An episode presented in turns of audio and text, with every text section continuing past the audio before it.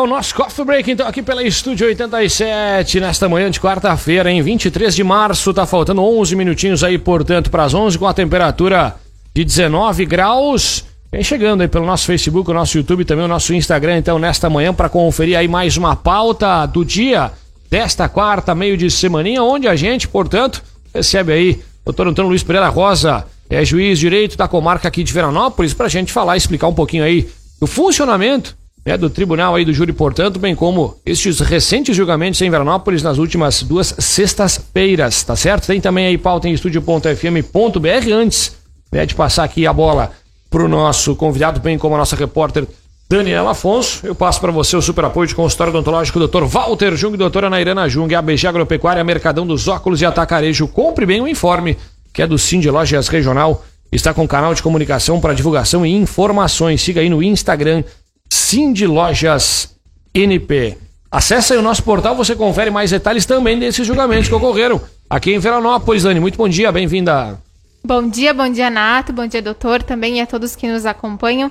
Isso mesmo, no último dia 11 foi julgado no Tribunal do Júri em Veranópolis um homicídio ocorrido no dia 21 de março de 2020, em que um dos acusados foi condenado a 15 anos de prisão e o outro foi absolvido. E na semana seguinte, então, na última sexta-feira, dia 18, foi julgada uma tentativa de homicídio que ocorreu em Cotiporã no dia 13 de fevereiro de 2021. Tratou-se de uma tentativa de homicídio com disparos de arma de fogo, e nesse caso o réu, né, que estava sendo acusado, foi absolvido. Ele estava preso, né, e por consequência natural da absolvição, então ele foi solto. Perfeito. Doutor Antônio, muito bom dia, bem-vindo, tudo bem? Bom dia a todos vocês, uma satisfação estar aqui. Que bacana. O que a gente pode falar de forma mais breve, portanto, sobre esses dois recentes julgamentos que ocorreram aqui em Veranópolis? Como já foi mencionado, são casos que eles tinham uma prioridade, os, os acusados respondiam ao processo presos, então esses casos têm sempre a preferência.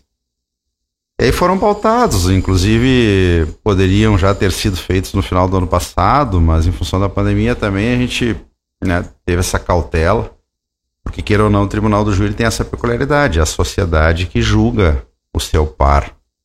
Então envolve uma estrutura um pouco maior, mais pessoas no ambiente, então é isso é, foi um desafio, né? Mas enfim, foram as sessões realizadas, né? Como, como já anunciado aqui, é... O primeiro caso eram dois acusados, né? Por isso que, é...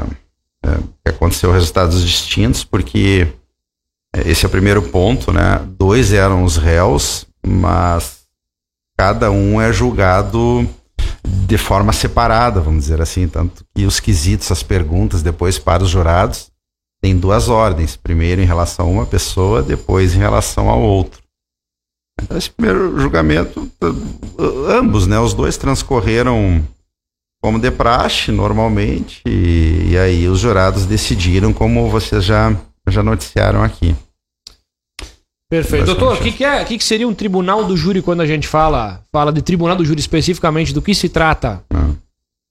É, é, bom, o tribunal do júri é, é nós operadores do direito falamos é como se fosse uma instituição, né? A parte ele é formado para julgamento de alguns casos específicos. Quer dizer que é uma garantia, está na Constituição do nosso país, lá, artigo 5 inciso 38. Então lá, é instituída a garantia do tribunal do júri. Basicamente tem quatro princípios, né? Plenitude de defesa, é, soberania da decisão, né, do veredito, sigilo do, da escolha, da votação, e formado para julgamento de crimes dolosos contra a vida. Então, esse é o ponto. No nosso Código Penal, nós temos basicamente quatro crimes, então, dolosos. Né? Dolo é intenção, né? a vontade de praticar aquele fato. Né? Dolosos contra a vida, que são homicídio, infanticídio, envolve mãe, criança, morte logo após o, parto, instigação, auxílio ao suicídio, é um caso raro, mas às vezes acontece, e aborto. Mas obviamente o, mais comum é homicídio. Uh, ele pode ser simples ou qualificado, é uma questão bem técnica, né? Infanticídio também às vezes acontece, inclusive eu estou há seis anos que vemos um caso, né? Aqui na, na comarca. E basicamente é isso. Então, nesses casos, ao invés de um juiz que é investido no cargo por concurso, quem julga são é a própria sociedade. Os jurados, eles uh, são das quatro cidades da microrregião aqui, da comarca. Geralmente são indicados por instituições, entidades as mais diversas, né? Desde serviço público, instituições bancárias, sindicatos, uh, indústria e comércio e aí por diante.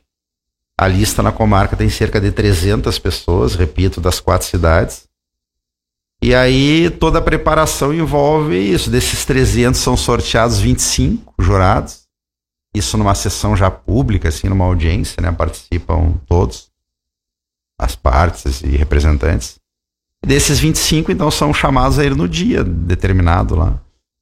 Geralmente esses 25, esse sorteio, ele funciona para um mês, então por isso que nós tivemos dois julgamentos neste mês. Como em maio teremos já, já anunciei aqui, mais dois julgamentos. Aí é o sorteio desses 25 jurados, eles têm que comparecer em todas as sessões de julgamento do júri que ocorrerem no mês. Então, neste caso agora, né, eram os mesmos 25 jurados lá, um pouco menos, porque às vezes a dispensa, motivo de saúde, enfim. Desses 25, então, lá na, na, presença já da sessão, são sorteados sete jurados. E esses formam o tal conselho de sentença que ficam ali todo dia uh, analisando prova e ouvindo as alegações do Ministério Público e da Defesa para chegar no final. E aí tem o tal dos quesitos que eles votam sim ou não lá, conforme as perguntas. Né? Basicamente, é, é, essa é a instituição do Tribunal do Júri. Né? E existe, assim, doutor, alguma característica necessária para a pessoa ser um jurado? É, é, tem idade mínima, né, de 18 anos, e, e aí a lei fala em idoneidade moral, conduta ilibada, né, geralmente a pessoa não pode ter antecedentes criminais, digamos assim, enfim, né. Mas, no geral, envolve todos os segmentos da sociedade. Assim um júri, uh, ele é composto por várias peças, né? Uma delas, obviamente, o juiz, a acusação, a Isso. defesa, né? Os jurados. E o que, que nós poderíamos falar sobre o trabalho do promotor de justiça num tribunal do júri? É, é, a gente está falando tribunal do júri, né? na sessão de julgamento propriamente. É importante só um parênteses aqui. É, esse tipo de procedimento, então, que envolve os crimes dolosos contra a vida, mais comum o homicídio ou tentativa de homicídio. Ele tem duas fases. Uma primeira, que é a produção de provas, plenitude de defesa, uh, perícias, oitiva de pessoas. E aí se chega um momento que aí é o, é o, juiz que decide se o caso vai a julgamento no tribunal do júri ou não vai. Né? Ainda cabe recurso nessa fase, então encerrada essa primeira etapa e o caso vai ao tribunal do júri. Onde lá, né, além dos jurados, né, uh, participam o Ministério Público por seus representantes e aí o promotor de justiça, cuja função principal é sustentar a, a acusação, ou seja, é, trabalhar, demonstrar aos jurados que o caso é de condenação. É verdade que acontece, já aconteceu de chegar num júri, por exemplo, um promotor pedir absolvição. Ele pode fazer isso. Então, quer dizer, ele tem autonomia para sustentar a acusação ou, ou eventualmente, se convencer do contrário, pedir absolvição. E é raro, né? Geralmente, obviamente, se o caso chegou até lá é porque a promotoria acredita que, né, que há provas para a condenação. Então, o promotor, num plenário, ele vai sustentar isso, geralmente, né?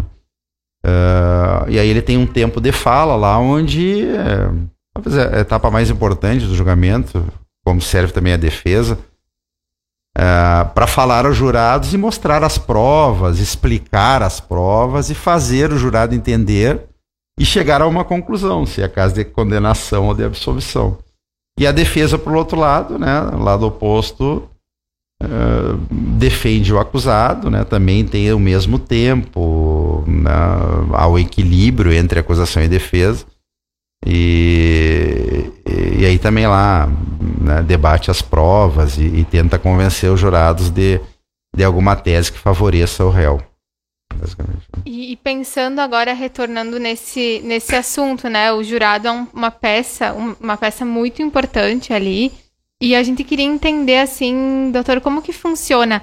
Se alguma pessoa, assim, da sociedade gostaria de participar de julgamentos, assim, como que funciona para ela ser indicada, enfim?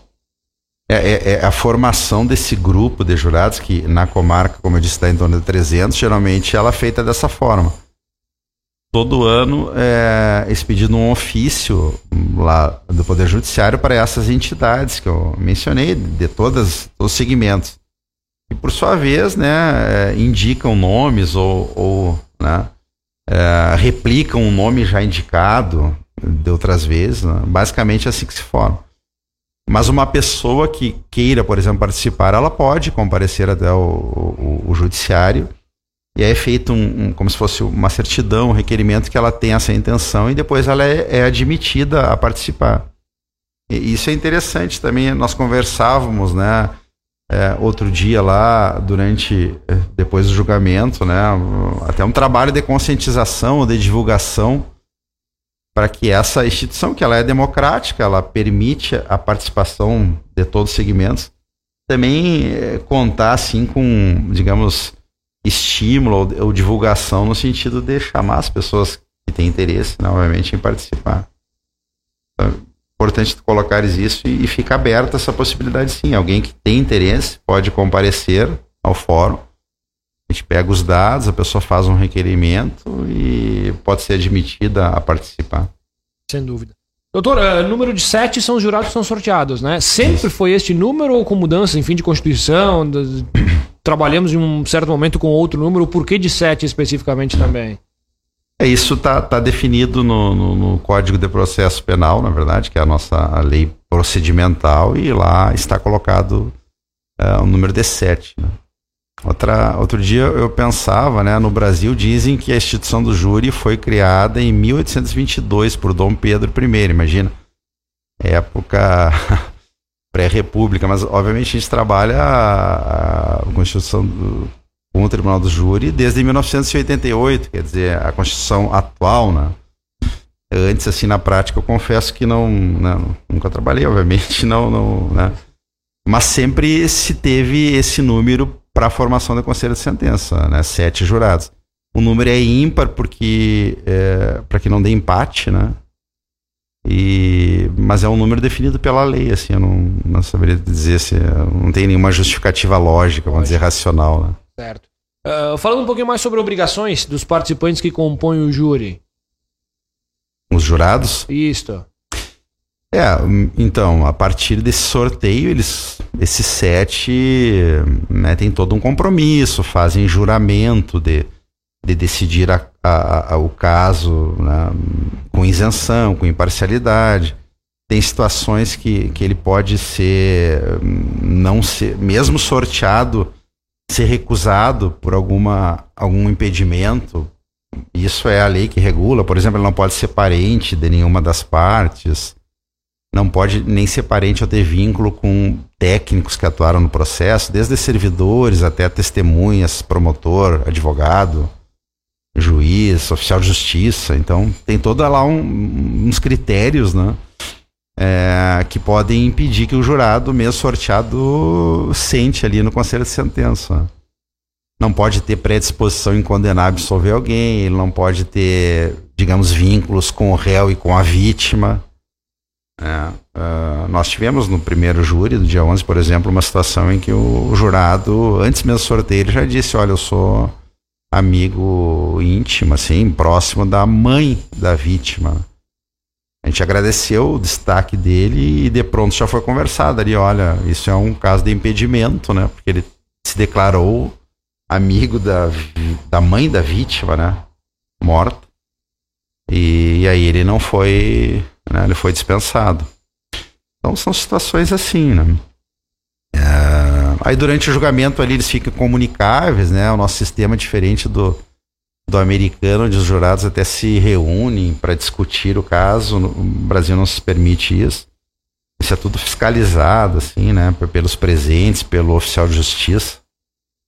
os jurados não podem conversar entre si sobre o caso, né? Ou sobre a decisão.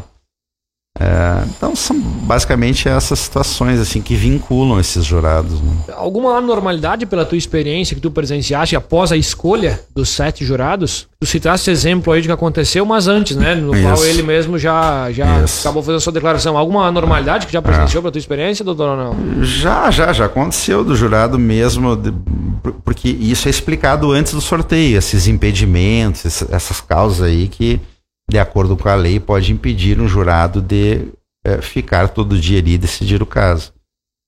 Então, mas já aconteceu de naquele momento ninguém se declarar ou, ou nem né, ter, é, digamos assim, ter a certeza de vinculação com alguém. Tanto é que o nome das partes, da, das pessoas que trabalham no processo é, é, lido logo a seguir, né? Então, às vezes a pessoa é tanto nome que ela nem se dá conta, né? Mas já surgiu a situação, olha, mas eu, é, eu, eu, tenho parentesco com a testemunha que foi ouvida, depois de sorteado, né? A gente consigna em ato e a causa de, aí de dispensa sorteia o próximo. Então, isso já aconteceu, né? Eu já também presenciei a situação que a pessoa foi sorteada ali, ela tomou assento, né? Mas logo ela disse que, que, que, não se sentia confortável porque ela tinha tomado contato com o caso durante a tramitação, enfim, não falou isso antes, falou depois. Né? Agora tu imagina, depois de instalado sete, o conselho de sentença que a gente disse que são sete jurados, aí os não sorteados a gente até dispensa Sim. e dá início aos trabalhos. Se isso ocorre durante a sessão, algum problema desse tipo, comigo nunca aconteceu. Aí o, o júri tem que ser interrompido o conselho de sentença é desconstituído e tem que marcar nova data.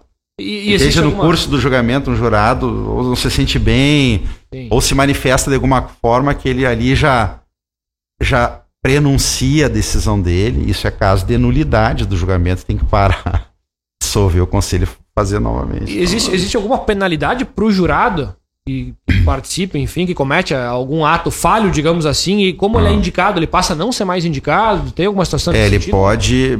Primeiro, nós temos situações de multa para jurado faltoso, ou seja, aquele que é intimado e não vai, né? Então, isso aí às vezes ocorre. Ele pode não ir, mas desde que justifique. Acontece, motivo de viagem naquela data, ou saúde, enfim, normal. Aí basta ele pedir a dispensa, ele é dispensado.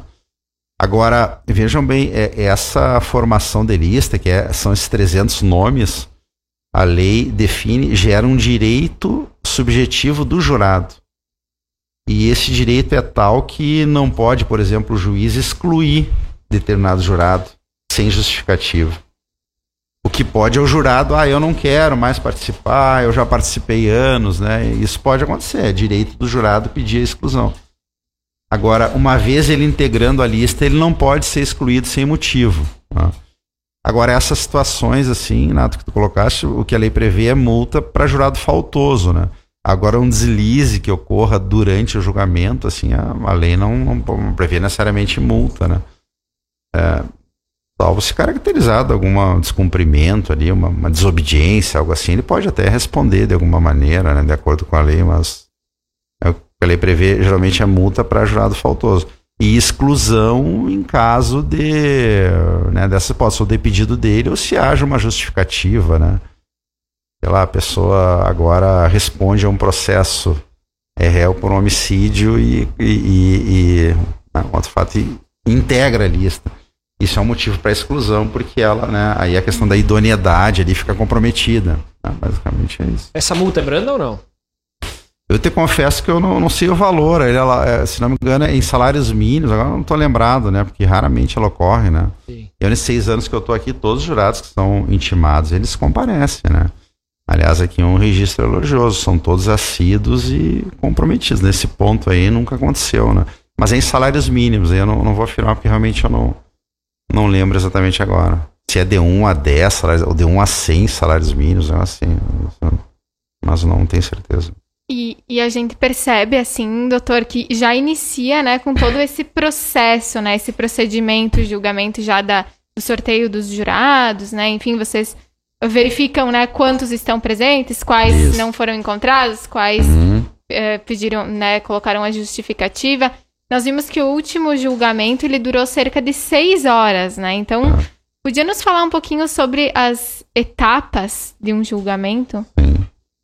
É, o... Então, como eu falei, falando do Tribunal do Júri, ou seja, que é a segunda já etapa do julgamento, né? mas como é que se dá esse, essa introdução toda, explicação aos jurados das causas que eles podem é, ser impedidos ou não de, de, julgar o caso, as formalidades, vamos dizer assim, né? É, aí se verifica, né? Isso está na lei também, para que uma sessão prossiga, seja instalada, é, a lei exige o mínimo de 15 jurados, né? Então é, já começa por aí, né?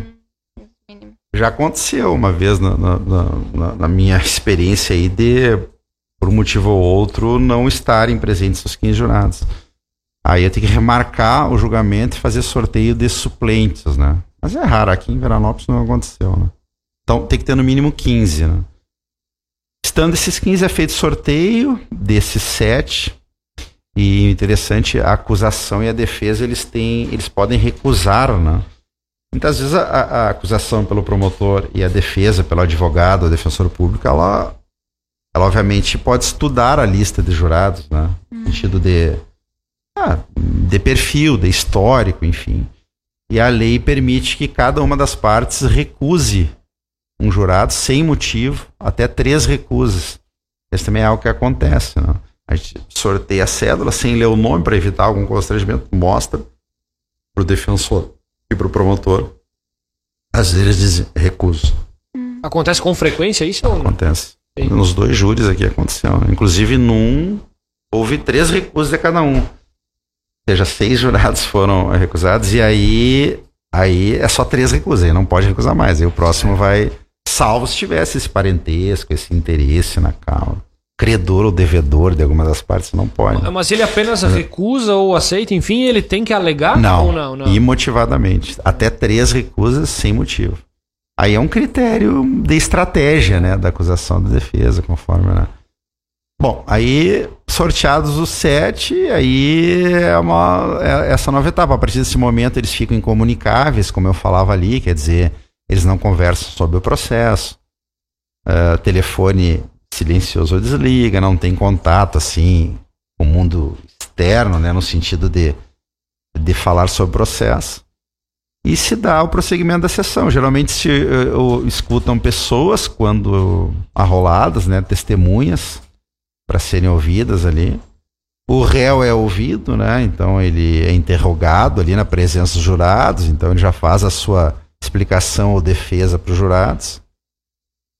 Depois aí, a, que eu denomino talvez a parte principal, que a, são os debates, né? Que é o mesmo tempo para acusação para defesa, e é ali que eles explicam. É, é, o ônus da acusação e o ônus da defesa explicar, esclarecer aos jurados né, o caso. Né? Então, por isso que eu considero o momento mais importante, porque é ali que se discutem, apresentam as provas, né? se sustenta a acusação a de defesa. Então, os debates são, considero assim, o momento mais importante. E depois é, os quesitos que são elaborados pelo juiz, conforme ali o caso, né? E aí os jurados decidem, né? Cada quesito é explicado, o que, que significa, o que, que significa a resposta, se sim é isso, se não é aquilo, e aí o jurado vota. E decidida pela condenação ou absolvição, depois é o juiz que aplica a pena. A pena não é com o jurado, é com, com o juízo. Então, basicamente, são essas etapas do plenário ali do julgamento. É muito interessante, assim, toda a comunidade poder conhecer um pouco mais de todo esse processo. Inclusive, temos várias pessoas nos acompanhando agora e uma delas, a Cícera Bordignon, então, comentou aqui na nossa, na nossa transmissão. Excelente entrevista, muito útil e esclarecedora, né? Então, é muito interessante, assim, ver esse, uh, com perdão da redundância, esse interesse das pessoas no assunto. E acho que a gente podia frisar novamente, doutor, que alguns tipos de crimes que são levados a, a, ao tribunal do júri, né? Que você comentou no início Isso. da entrevista. Sim. É. é. importante, né? Ver esse interesse. É um prazer estar aqui com vocês conversando sobre, sobre esse tema que a gente que lida ali no meio jurídico sabe que realmente é o que desperta o maior interesse. Né? Tem outros casos também graves ou importantes que nem comparar no despertar interesse com, com a questão do julgamento pelo júri. Né? E justo porque é a comunidade que participa, né? Então é, é uma, é uma instituição, como diz a Constituição, importantíssima. E como eu falei, os casos clássicos são de homicídio, né? Então, tentado ou consumado. Consumado é quando a pessoa veio realmente a, a morte, tentativa é quando a pessoa, por algum motivo, ficou com vida. Né?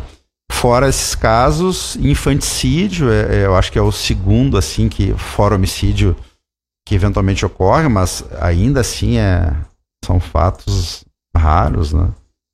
Infanticídio é a definição é bem simples, né? É a mulher que logo após o parto, sob efeito do estado puerperal, ocasiona a morte do, do recém-nascido. Né? Durante o parto ou logo após é a definição. Então esse é o crime de infanticídio. É, repito, nós tivemos um caso, né? Aqui em Veranópolis, julgado mas realmente são, são raros. Uh, o outro é suicídio, né? A gente vê acontecer, não é? Uhum. Infelizmente, né? Volte e meia. E aí tá nesse capítulo dos crimes dolosos contra a vida, instigação, auxílio ao suicídio. Quer dizer, digamos que a pessoa suicidou-se, né? Mas ela chegou a esse ponto, a esse resultado, porque foi estimulada e instigada por alguém. Aí esse alguém pode ir a júri por causa disso. Eu confesso, eu acho que eu já fiz uns 70 júris na, na minha carreira. Não contabilizei, na verdade. Nunca fiz por. Nem por aborto, que é o outro quarto caso, nem por instigação ao auxílio suicídio. Já fiz por infanticídio, eu acho que três. E a maioria dos casos são homicídios. Não sei se respondia. Não, perfeito. Doutor, a gente teve recentemente, né, no, no caso, Rafael aí, o Ju, do, do Júlia, o abandono por parte da defesa. Já presenciasse é. uma opinião um pouco mais pessoal em cima desse, é. desse episódio? É, o caso foi bem rumoroso. Eu considero ali a exceção da exceção. Comigo nunca aconteceu, assim, de alguém abandonar o plenário. Mas o que houve ali, eh, eu até acompanhei naquela manhã, porque a sessão estava sendo transmitida pelo YouTube do tribunal. E, e, me chamou muita atenção, porque, obviamente, né? Eu estou falando aqui porque não juiz do processo e não conheço o processo. Mas é uma prova que já estava nele, né? Isso eu acho que é incontroverso, desde o início, lá 2020. E que a defesa, pelo que eu entendi, quem sabe estudando toda a prova com mais profundidade durante o final de semana ali, ou antes do julgamento, notou seria importante. E realmente é importante. Não no seu conteúdo, né? Eu acho que o áudio todo mundo viu, ele dura segundos, né? A questão não é de conteúdo, a questão ali é de datas, né? Porque supostamente esse áudio foi enviado para o pai, que reside aí em Bento Gonçalves, né? Na, no dia 15, quase 11 da noite, se não estou enganado, de noite, assim. E segundo a denúncia, a morte do Rafael ocorreu entre a noite do dia 14 até as duas da manhã do dia 15. Então, como que esse áudio foi encaminhado ao pai no dia 15? Eu, eu vejo duas situações, assim. A primeira é que não se sabe se o áudio é dele, né? O primeiro ponto, que isso que a defesa, aí com razão até, eu acho que isso deveria ter sido esclarecido antes, né? Nessa primeira fase que eu falava para vocês, da prova e tal. Alguém tinha que ter levantado essa questão para quem sabe periciar esse áudio. E segundo, poxa, aí é que o telefone do pai foi apreendido, né? Então, na época, porque ele era investigado também. Depois chegou-se à conclusão de que ele não tinha elementos para que ele estava. Então, o, o, telefone do pai foi apreendido e de lá extraído conteúdo, dentre eles esse áudio. Isso foi falado que tem CDs no processo com horas de. Imaginem examinar tudo isso, é difícil. Né? Mas é fato que é uma prova que estava no processo. Então, primeiro ponto era um debate que tinha que ser dado antes, não lá em plenário. Né? Agora, de fato, é um julgamento está previsto para quatro dias durar. Quer dizer, todo um aparato envolvido, né? E chegar a esse ponto é exceção da exceção. Né? Agora, a defesa, imagine, se ela não alega isso, isso vem aos debates, essa questão, a confusão que poderia se instalar nos jurados. Aí um trabalho de três, quatro dias, chegar no final lá, alguma situação, ou um jurado, isso pode, porque antes de, no sistema uh, do Tribunal do Júri, antes deles votarem o quesito, cabe a mim dizer aos senhores, tem alguma dúvida sobre prova? Querem ver alguma prova que está no processo? Não é dúvida sobre resultado, né? Sobre decisão que cabe a eles. Mas eu sempre pergunto assim, às vezes, ah, eu, eu posso ver, a arma foi apreendida, eu posso ver a foto tal, isso o jurado pode fazer. Imagine um júri assim, quatro dias, chega lá no, no final, o jurado, ai, mas eu acho importante. Aí tu tem que dissolver todo o conselho para produzir a prova. Agora, a prova nova não é, né? Então, isso, a defesa foi criticada por esse ponto, assim, no sentido ela trouxe como prova nova e não era, era uma prova que já estava lá. Agora, se ela percebeu essa prova ou o efeito dessa prova só ali, pode acontecer, né?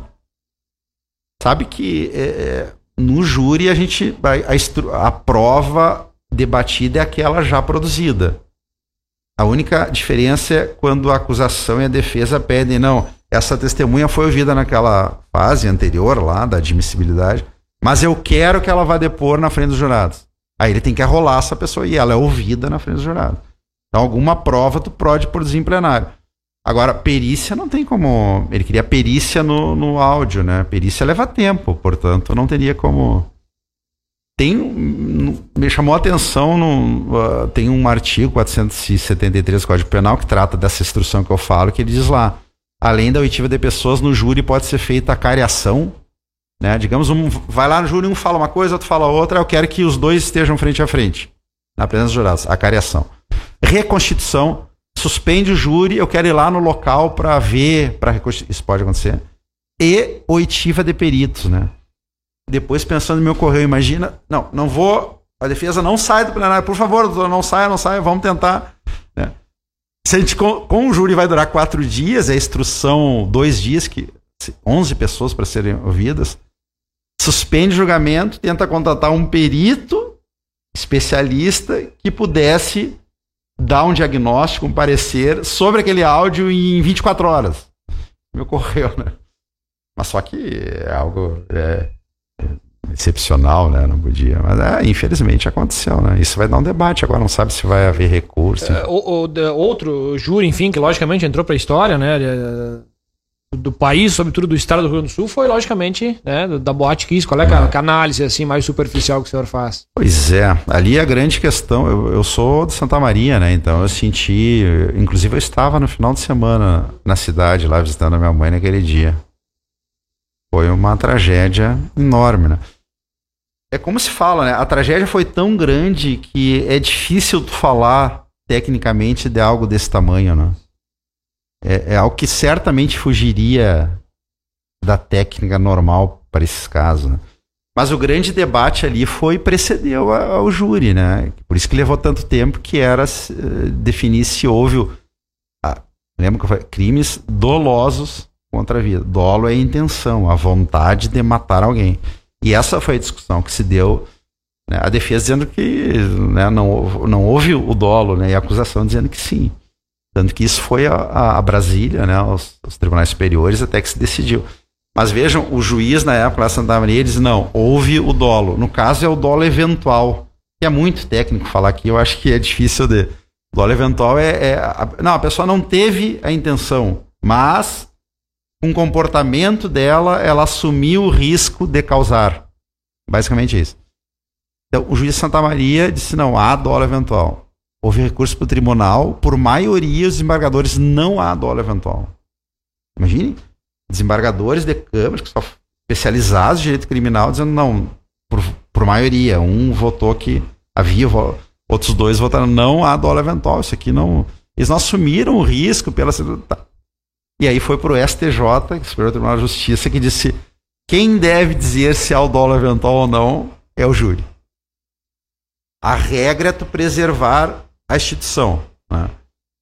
Como se fosse, na dúvida, leva para o júri. Né? Mas essa foi a grande discussão, né? que hoje tu, não, não há consenso algum sobre isso. Né? Eu, eu acho assim muito discutível, né? Reconhecer dólar eventual ali, mas enfim, né? E aí, durante o julgamento, né, se deu até pelo tamanho, né, pela excepcionalidade do caso, acho que ocorreu bem, enfim, né? E a decisão foi dada.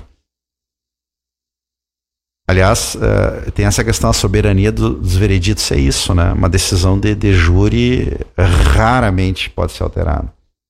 E existe uma hipótese que é, a, a, por isso que esse compromisso que os jurados têm, isso é explicado para eles no início, né? Digamos que chega lá o jurado decide Está na lei manifestamente contrária à prova. Aí esse júri, aí a defesa ou a acusação, pode dizer, insatisfeito com o resultado, pode recorrer ao Tribunal de Justiça Porto Alegre e o tribunal daí tem que fazer essa avaliação. Ah, mas, mas a decisão aqui está totalmente contrária à prova. Aí manda novo júri, não substitui a decisão. Então, veja, a soberania do veredito é, é, essa, né? Ela, a decisão dificilmente ou raramente é alterada. E se for objeto de recurso, não é que o tribunal vai dizer se o sujeito é condenado ou absolvido, não. Ele manda fazer novo júri. Tamanha a soberania né, dessa instituição. A única hipótese de recurso é essa, né? A decisão manifestamente contrária à prova. Digamos que a prova seja toda no sentido e chega lá os jurados por maioria e digam, mas foi no outro. Opa! Aí alguém pode recorrer e ter o caso ir a novo júri. Isso pode acontecer. O senhor fala da soberania do, do, dos vereditos, que eu ia também pedir, e avançando nesse ponto, sobre o sigilo das votações. E, é. logicamente, eh, pode passar uma, uma dúvida, né, para é. boa parte da população. O que, que dá para falar em cima do sigilo das votações, doutor? É, aí, no momento da votação, tanto que a rigor, pela lei, só pode ficar na sala o juiz, promotor, advogado, defesa, os jurados e oficial de justiça, servidores ali, né? A gente aqui tem a praxe de estudantes de direito ficarem também, não há objeção quanto a isso, né? Eles ficam mais num canto, assim, dos jurados. Mas réu, familiares, enfim, não, não fica na, na... Mas já fica bastante gente suficiente para fiscalizar, né? Então, como eu falei, são quesitos, perguntas, geralmente simples, que o jurado recebe duas cédulas, sim e não. Aí se explica o quesito, estão habilitados a votar e entenderam? Sim. Então passa uma urna recolhendo o voto que ele escolheu para aquele cara. A gente orienta, eles sempre escolhem, são sete jurados, né? geralmente tem um lado do outro, um atrás. Eles fazem a escolha, a gente orienta embaixo da, da mesa, assim, tem um cuidado com isso, né? E aí essa escolha é depositada na urna. Então, aí depois é aberta a urna e, e aí os votos são abertos, assim, para exibição. E também atende ao sigilo, uh, como são sete jurados, o que precisa para decidir um quesito, uma pergunta? Quatro votos. Então se abre até atingir essa maioria. Isso garante também o sigilo, né? Nós temos vários quesitos que são resolvidos ou 4 a 0, aí resolveu, tem 4, 4 a 2. Ah, abriram seis votos. Aí tu, tu atingiu a maioria de quatro, Aí tu não abre aquela última cédula, então tu nem vai saber se lá tinha sim ou não. Isso faz parte do sigilo também. Mas já aconteceu de ir até o sétimo voto, né? Da 4 a 3. Inclusive nesses júris que. Isso consta de ata depois, inclusive depois do julgamento era publicado. Então não estou falando nada aqui que eu não posso falar, né? Nós tivemos quesitos que, que foram resolvidos no 4 a 3 no, no primeiro júri, aquele do, que um foi condenado e outro foi absolvido, Sim. né? Lá naquele é que um sustentava que não, não ele estava no, no bairro, no local, mas ele não foi até a vítima, ele não foi o autor.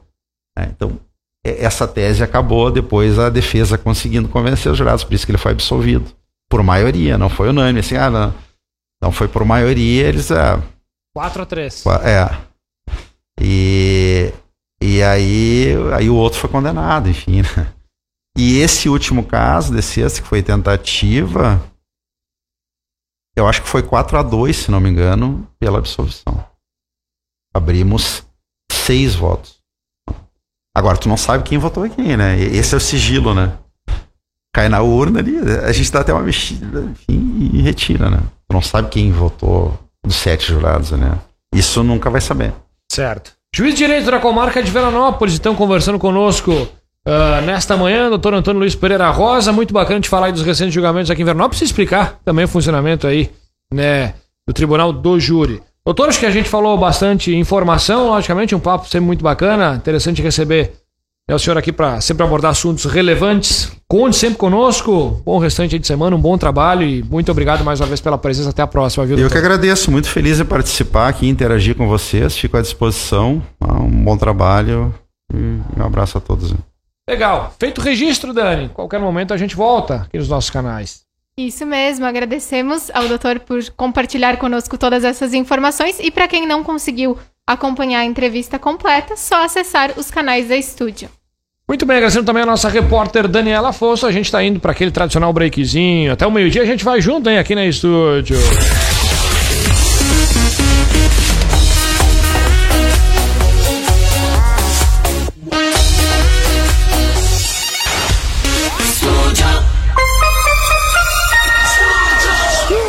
Estúdio 87, 11, 29, temperatura 20 graus. ZYM 374, 87,7. Apoio Cultural. Carbonera Pneus, as melhores marcas.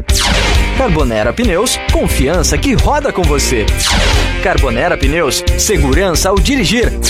Carbonera Pneus, tranquilidade para pagar. Não esqueça dos pneus do seu veículo, eles também precisam de cuidado. Venha conferir os nossos serviços. Carbonera Pneus, tem o pneu certo para o seu carro ou sua moto, ao lado da Era Pneus. O momento mais esperado